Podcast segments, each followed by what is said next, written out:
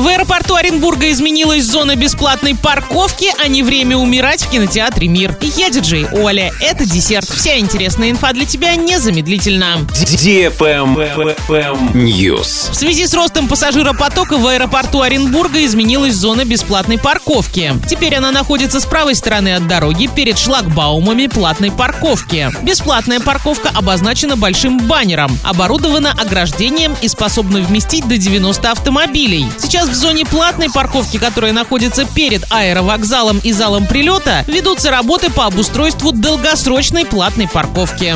Правильный чек. Чек-ин. Сегодня в кинотеатре «Мир» смотри боевик «Не время умирать» для лиц старше 12 лет. Бонд оставил оперативную службу и наслаждается спокойной жизнью на Ямайке. Все меняется, когда на острове появляется его старый друг Феликс. Бонд попадает в ловушку к таинственному злодею, который владеет уникальным технологическим оружием. Заказ билетов 340606 или на сайте orinkino.ru. Travel Guide. Самый дорогой авиабилет на бархатный сезон был приобретен из Москвы на Карибский остров Антигуа. В оба конца 395 тысяч рублей. Перелет из столицы в Дубай обошелся одному из путешественников в 220 тысяч рублей. Дорога в оба конца из Москвы в Шарм-эль-Шейх и Стамбул стоила туристам 185 и 145 тысяч рублей соответственно. Замыкает пятерку самых небюджетных поездок перелет из Иркутска в Ларнаку. За него пассажир отдал 131 тысячу 500 рублей. Внутри России самый дорогой авиабилет на осень стоил 185 тысяч рублей. Столько заплатил за дорогу в оба конца путешествующий из Москвы в Туруханск. Населенный пункт на реке Енисей, расположенный на тысячу километров севернее Красноярска. В пятерку самых небюджетных вошли перелеты из столицы в Хабаровск, Владивосток и Петропавловск-Камчатский. Дорога в оба конца обошлась авиапассажирам в 170 тысяч рублей. На этом все с новой порцией десерта специально для тебя. Буду уже очень скоро.